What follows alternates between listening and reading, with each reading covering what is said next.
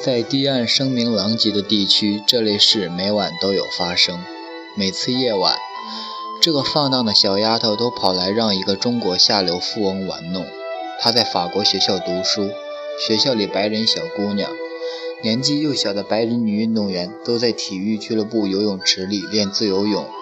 有一天，命令下达，禁止他们和莎莉女校长的女儿说话。在课间休息时间，他成了孤零零一个人，背靠在室内操场的柱子上，望着外面的马路。这件事他没有告诉他的母亲。他仍旧乘堤岸中国人的黑色小汽车来上课，下课离校。他们目送他离去，没有一个人和他说话，无一例外。这种孤独使关于永隆那位夫人的事迹的记忆又浮现在他眼前。那时他是初到这里，已经三十八岁。那时他不过是十岁的小孩子，现在，当他回想起这件事的时候，他已经十六岁了。那位夫人正坐在他住室前的平台上，眺望湄公河沿岸的大街。我和我的小哥哥上教理课下课回来，从那个地方经过。我在那里曾经看见他，他那房间正好在那幢附近附有大遮阳棚平台的华美大建筑的正中。一幢巨宅又正好坐落在长满欧洲夹竹桃和棕榈树的花园的中心。这位夫人和这个戴平顶帽的少女都以同样的差异同当地的人划分开。这两个人同样都在望着沿街的沿河的长街。他们是同一类人。他们两个人都是被隔离出来的，孤立的，是两位孤立狮群的后妃。他们的不幸失宠，咎由自取。他们两人都因自身肉体所赋予的本性而身败名裂。他们的肉体经受情人爱抚，让他们的口唇吻是吻过，也曾委身于如他们所说可以为之一死的极欢大乐。这无比的欢乐，也就是耻辱；可以为之而死的死，也就是那种没有爱情的情人的神秘不可知的死。问题就在这里，就在这种希求一死的心绪。这一切都因他们而起，都是从他们的居屋透露出来的。这样的死是如此强悍有力，这样的事实在整个城市，在偏僻的居住区，在各地首府，在总督府的招待会和漫长的舞会上，已是人共所知的了。那位夫人在这类官方招待会上再次露面，以为事情已经过去。沙湾拿吉的年轻人。已经进入遗忘之境，人们也早已把他忘了，所以这位夫人又在她负有义务、不能不出面的晚会上再度出现。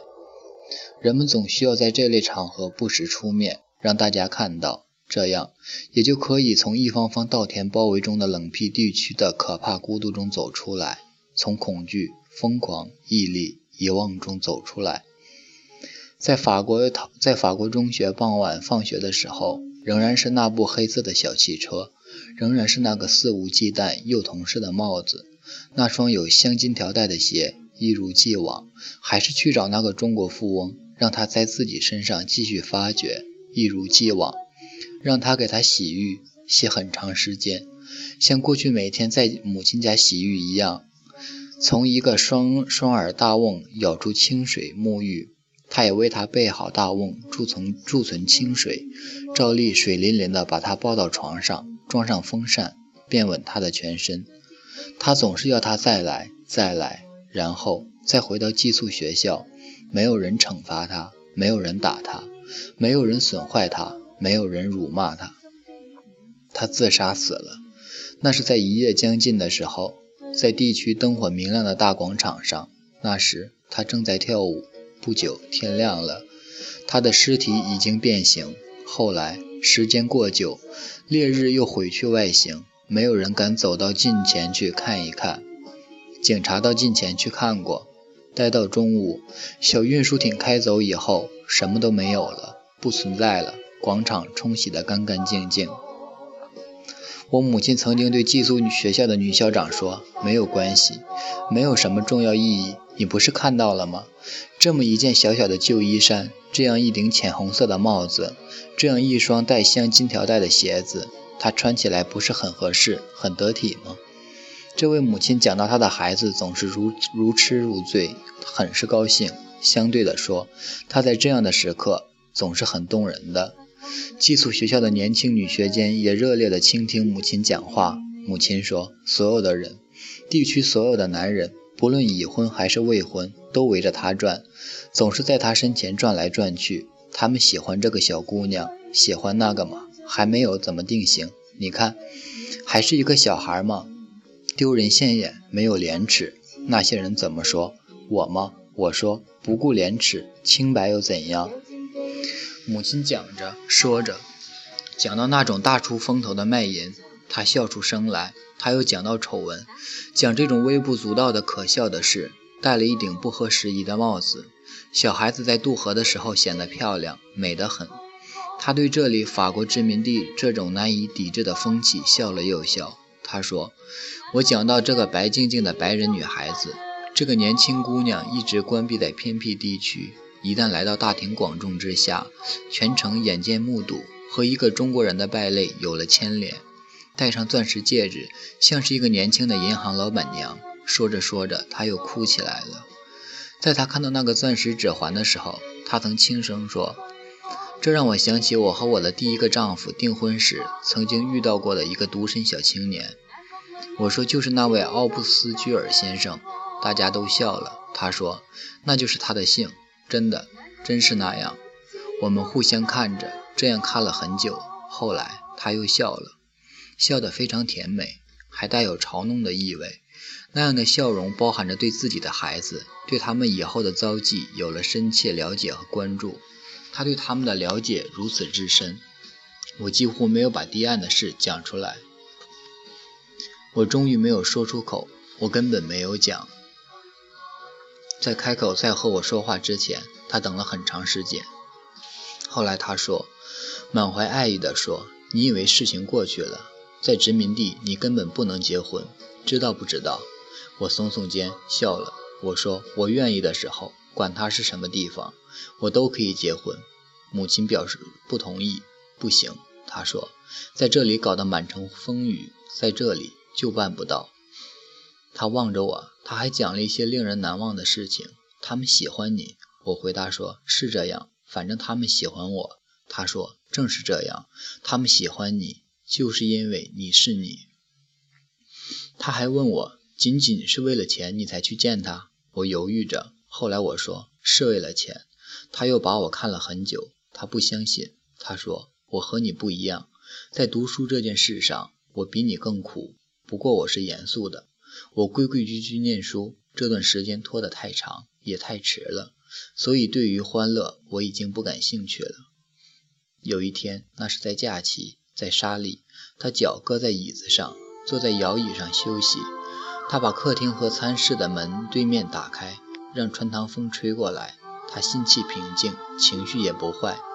见他小女儿来了，他突然很想和她谈谈。那时。与放弃修海堤的土地到事情最后结束相去不远，与后来动身回法国的时间也很接近。我看着他坐在摇椅上睡着了。我母亲每隔一段时间总要宣布说明天到照相师那里去照相。她抱怨照相定价很贵，但还是要拿出钱去拍照家庭照。拍出的照片大家都看，但彼此之间谁也不看谁，只是看照片，各自分别去看。大家都不说话，不加评论，大家都看照片。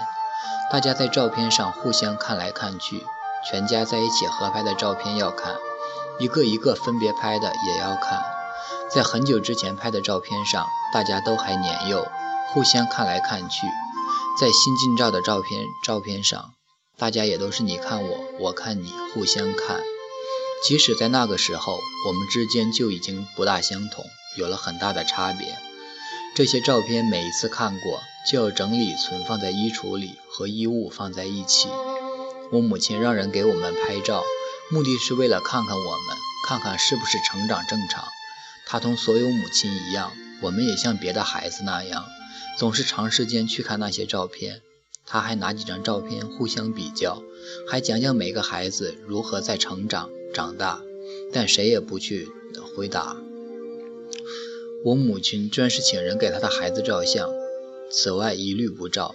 在永隆拍的照片我没有一张也没有。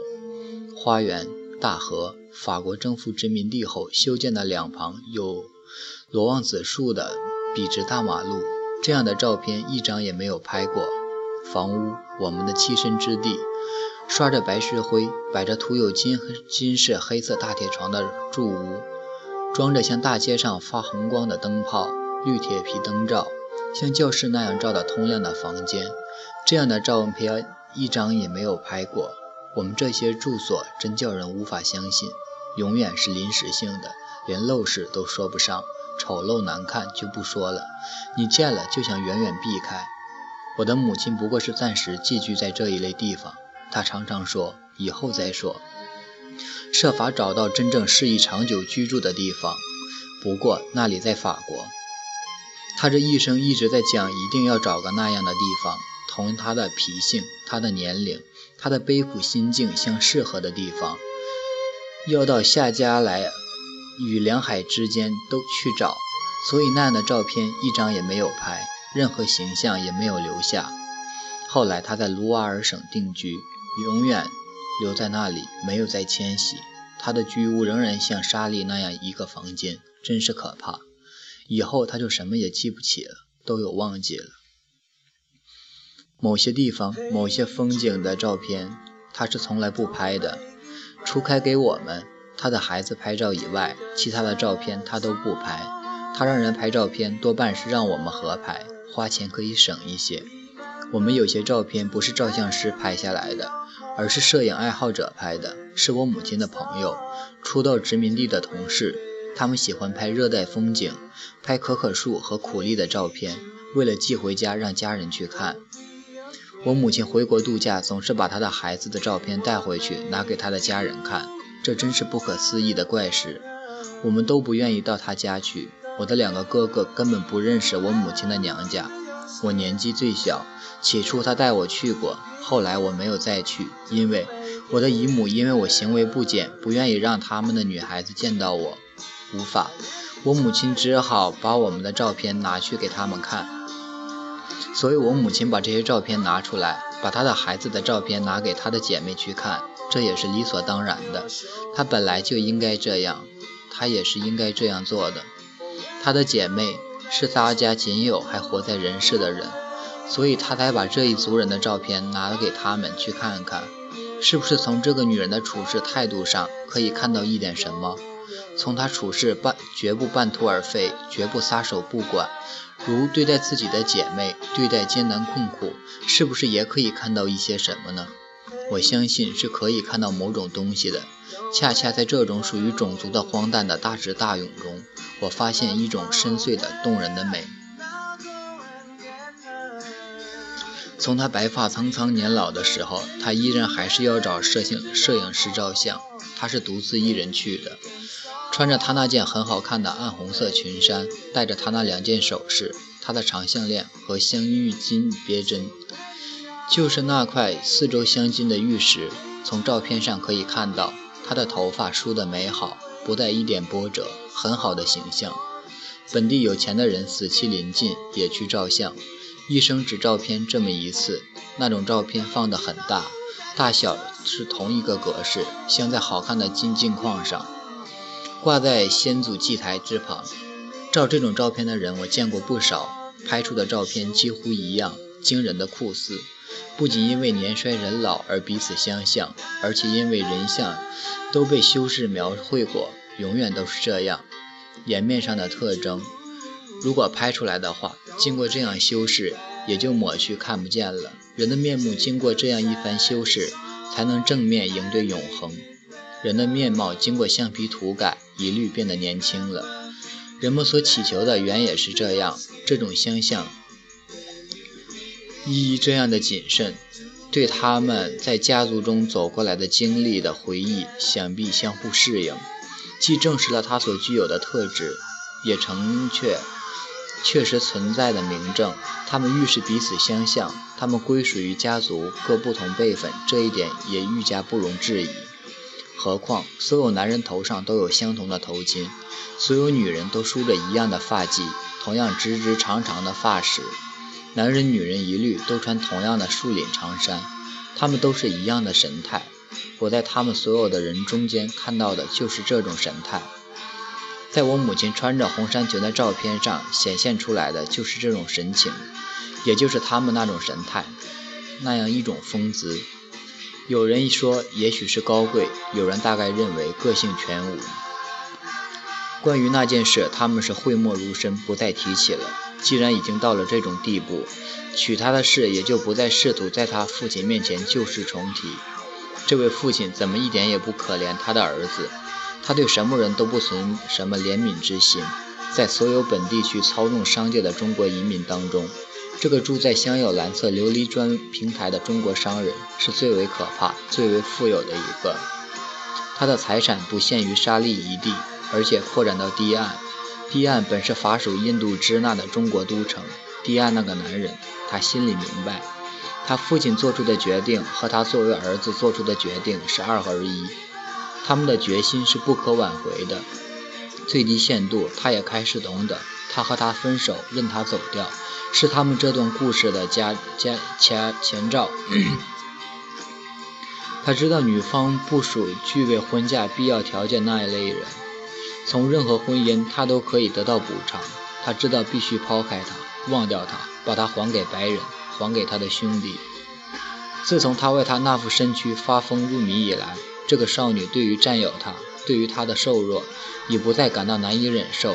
奇怪的是，他的母亲也不像在此之前感到那种不安，似乎她也觉得他那身躯差强人意，勉强可取，换一个也差不了多少。至于他作为堤岸的一个情人，他认为这个小小的白种女人在成长中受到极为强烈的炎热气候的损害。他自己，他也是在这种炎热气候中出生长大的，在这一点上，他觉得他们同病相怜，好像是血亲一族。他说到这里，在这个难以忍受的纬度上度过的岁月，已经使她变成印度支那地方的少女了。她说她有同印度支那少女一样柔美纤巧的双腕，在这一点上，同他们 一样浓密的长发。也也许可以说，这长发为他们汲取到全部力量，也使她的头发长长的，同他们的长发一样。尤其是皮肤，全身肌肤因有雨水滋润而细美。在这里蓄下的天落水是用来给女人和小孩沐浴的。他说，法国女人和他们相比，皮肤生在僵硬的身体上是粗糙的。他还说，热带地区食物贫乏，无非鱼和鲜果。不过，对于肌肤细美也有一些作用。还有棉布和丝绸用来做成衣服，衣服一向是宽舒的，不贴在身上，身躯自由轻视，就像赤身不曾穿衣一样。堤岸的情人对这个正当青春期的小小白种女人一厢情愿，甚至为之入迷。他每天夜晚从她那里得到的欢乐，要拿出他的时间、他的生命相抵。他几乎没有什么话可以对她说了。也许他认为他给他讲的、听的有关他的事，有关他不理解、不能也不知怎么说的爱，他根本就不可能理解。也许他发觉他们从来就不曾有过真正的交谈，除非夜晚在那个房间里哭泣呼叫之中曾经相互呼应的。是的，我相信他并不知道。他发现他是不知道。我他注目看着他，他闭上眼，依然还是在看着他。他呼吸着他的面容，他呼吸着眼前的一个孩子，他两眼闭着，呼吸着他的呼吸，吸取他身上发出的热气。这身体的界限渐渐越来越分辨不清了。这身体和别的人体不同，它是不限定的，它没有止境，它还在这个房间里不断扩大，它没有固定的形态，时时都在形成之中。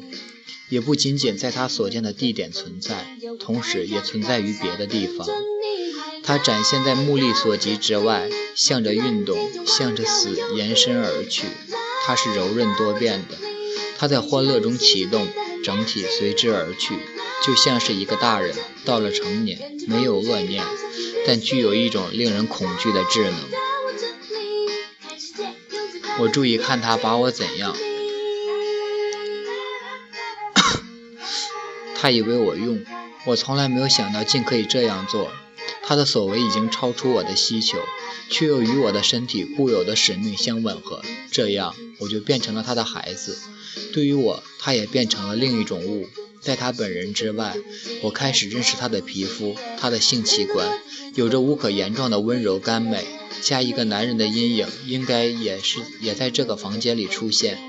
这是一个年轻的谋杀犯的阴影，但是我还认识他，在我眼中还有待于显现。一个年轻的猎手的阴影，大概也在这房间里走过。在这个幻影，是的，我认识他。他有时也在欢乐中出现。关于他，我对他说过，对堤岸的这个男人，我的情人，我对他说过。我对他讲过他的身体，他的性器官，也讲过那不可言喻的温柔，也讲过在森林中有黑豹出没的河口、河流上他是何等勇猛，一切都在迎合他的欲望，让他把我捕捉而去，让他要我，我变成了他的孩子。每天夜晚，他和他的孩子都在做爱，有时他害怕，突然他担心他的健康，他发现他会死去，会失去他。这样的意念在他心中闪过，突然间他又希望，他真是那样柔弱，因此有时他还是怕，非常害怕。他的这种头痛病也使他害怕，头痛发作，他变得面无人色，僵死在那里，眼上敷着进水的布巾，还有这种厌恶情绪，甚至厌恶生命，厌恶感一出现，他就想到他的，他就想到他的母亲。他无端哭叫，想到不能改变事实，不能让母亲生前得到快乐，不能把害母亲的人都杀死，因为愤恨而哭泣。他的脸紧依偎着他的面颊，吸取他的泪水，把他紧紧抱住，疯狂地贪求他的泪，他的愤怒。他抱着他，就像抱着他的孩子一样。也许他真是在抱着他的孩子。他戏弄他的孩子的身体，他把他放下来。把它覆盖在自己的身上、口唇上、眼睛上。当他开始这样做的时候，他继续追随他所采取的方向，听之任之。是他突然之间，是他要求他，他并没有说什么。他大声叫他不要说话，他吼叫着说他不想要他了，不要和他在一起。又一次碰僵了，他们彼此封锁起来。沉陷在恐惧之中，随后恐惧消散，他们在泪水、失望、幸福中屈服于恐惧。漫长的黄昏，相对无言。在他送在送他回寄宿学校的黑色汽车里，他头靠在他的肩上，他紧紧抱着他。他对他说：“法国来的船快到了，将要把他带走，把他们分开。”行车途中，他们都不说话。有时他叫司机开车到河岸去兜一圈。他睡着了，精疲力竭，紧紧依偎在他身上。他吻着他，他的吻唤醒了他。寝室里灯光是蓝蓝的，有乳香的气味，在日暮时刻经常燃起这种香料，暑气凝固不散。窗子都大大敞开，一点风也没有。我把鞋脱去，不要弄出声响来。不不过去，我是心安的。我知道舍监不会起来查问，我知道。我夜里愿意什么时候回来就什么时候回来，现在是批准的了。我急忙去看海伦·拉格奈尔的床位，我一直有些担心，怕他白天从寄宿学校逃出去。海伦·拉格奈尔，他在那里，他睡得很好。我记得有一次睡不着，不要睡，仿佛有意作对似的，拒绝睡。他的手臂裸露在外，围着他的头，放任地伸在那里，身体睡态显然是睡得不舒服的。和别的女孩睡态全然不同，她双腿蜷曲，看不到刀的脸，枕头滑落在一边。我猜他一直在等我，就这样睡着了，等得不耐烦，生气了。他大概哭过，后来就昏昏睡去。我真想叫醒他，和他一起悄悄谈话。我已经不再和那堤岸的那个男人谈什么了，他也不再和我说什么了。我需要听听海，听听海拉谈谈问题。有人是带着一种无可比拟的意心意，但是我不能叫醒他。半夜把海拉吵醒，他就不会再睡了。他一定会起来跑出去，他一定会这么做，跑下楼去，穿过行廊，跑到空空的庭院。他跑着，他会叫我也去。他是那么开心。谁也不能劝住他，因为谁也不能阻止他出去走走。人们知道他会做出什么事来。我犹豫着，不行不行，我没有叫醒他。帐子里闷热无比，透不过气来，帐子紧闭，更无法忍受。我知道这是因为我刚从外面来。河岸上夜里一向风是凉的，我已经习惯了。静下来不动，等一等也就无事。闷热过去就没有什么了。我一下还睡不着，尽管在我一生中经受了这不曾有过的新出现的疲惫。我在想堤岸的那个人，他这时大概和他的司机到泉源附近一家夜总会去喝酒，大概一言不发，在那里喝酒。他们经常喝那种稻米酿造的白酒，或者他回家去了，睡在那间点着灯的房间里，也不同任何人说话。这天晚上，堤岸的那个人，他的想法，我无法容忍。我也无法接受海伦·拉格奈尔的想法，他们的生活似乎太圆满，那似乎是得他们自身之外。我不是那样。母亲说过，他这个人没有满意的时候，没有什么可满意的。我认为我的生活刚刚开始在我面前显示出来。我相信我能把这一点直言不讳对自己讲出来。我相信我隐约间已经感觉到对死的渴望。死这个字，我已经无法把它和我的生命两相分开。我觉得我隐约又渴求孤独。同样，自从我离开童年起，离开我那个可怕的家族，我也看到我不再是孤独一个人。我要写几本书。这是我在现实之外，在这无边无际的大沙漠里所看到的，而我的生命正是正是在大沙漠里的特征下，在我的面前展现出来。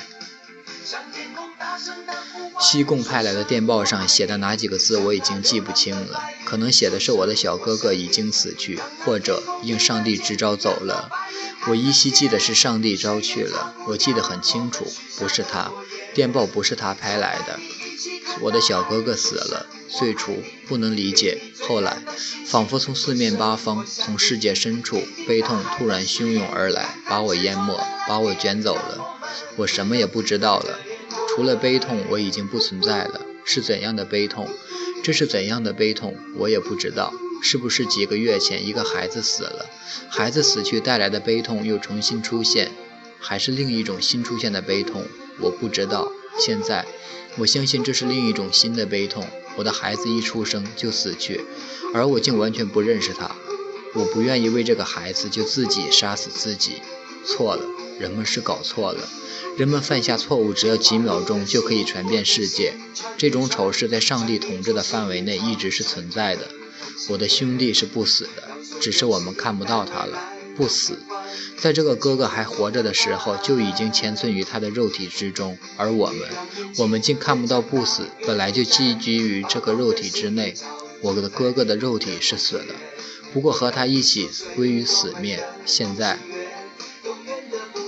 这个曾经有什么寄居于其中的肉体是没有了，这种寄居也没有了。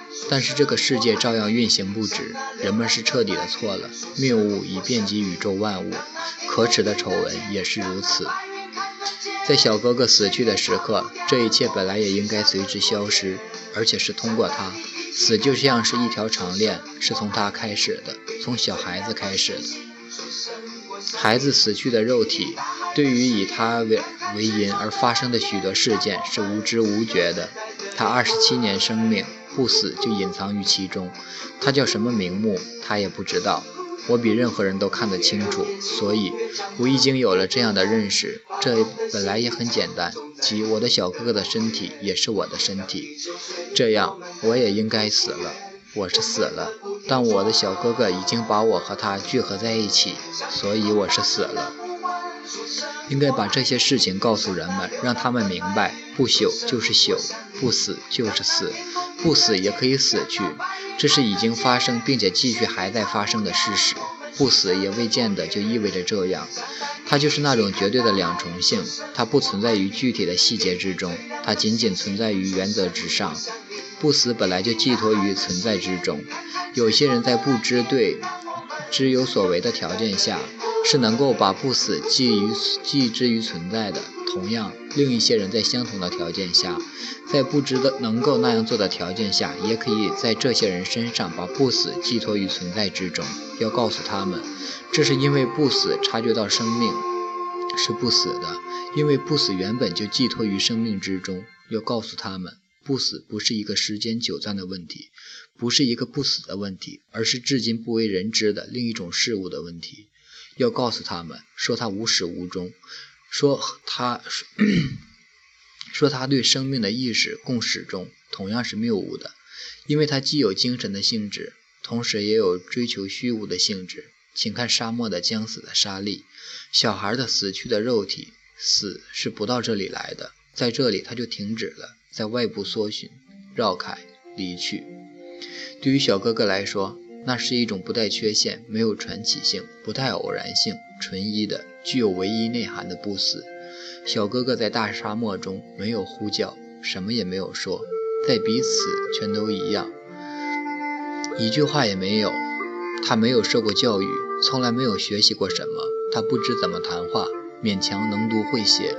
有时人们甚至认为他连什么是痛苦也不知道。他是这样一个人，什么都不理解，而什么都怕。我对他的爱是不可理解的。这在我也是一个不可测度的秘密。我不知道我为什么爱他，竟爱的甘愿为他的死而死。一别十年，事情真是发生了。过去我可是很少想到他，我爱他，也许永远这样爱他。这爱不可能再另增增加些什么新新的东西了。那时我竟忘记有死。我们在一起谈话很少很少，关于大哥，关于我们的灾难。关于母亲的不幸，关于那平原上的土地的厄运，都谈得很少很少。我们谈的宁可说是打猎、卡宾枪、机器、汽车。他常常因汽车撞坏大为恼怒。他后来搞到几辆破旧汽车，也都对我讲过，也详细给我写过信。各种猎枪和各种破旧汽车的商标牌号，我都知道。当然，我们还谈过老虎吃人的事，若是不小心就会被老虎吃掉。我们也谈过在水渠里游泳的事，如果继续游到急流里就会淹死。他比我大两岁。风已经停了，树下的雨丝发出奇幻的闪光，鸟雀在拼命鸣叫，发疯似的把会磨的尖利已刺穿冷冷的空气，让空气在劲大的幅度上发出震耳欲聋的鸣响。游船的发动机停了。有拖轮拖着，一直拖到湄公河河口进西贡那里的海湾，有港口设施的地方。这里是抛锚西栏所在，这里叫做大河及西贡河，游船就沿着西贡河溯流而上。船在这里停靠八天，当各类船只停靠在码头上，法国也就在那里了。人们可以上船去吃法国式的晚餐、跳舞。对我母亲来说，那未免过于昂贵了，而且。对他来说也无此必要。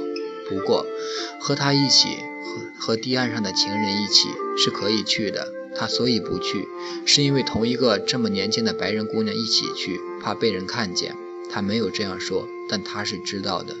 在那个时期，五十年前，当然也说不上时间久远。五十年前到世界各地去，也只有从海路乘船去。世界各大洲彼此分割，陆路不同，还没有铁路铺设。在数百数千平方公里的土地上，只有史前史前时期开辟的一些通道存在，连接印度支那和法国的航线，只有法国游船公司漂亮的游船往来其间。这就是在航线上航行的三个火枪手：波托斯号、达塔达塔尼昂号和阿拉米斯。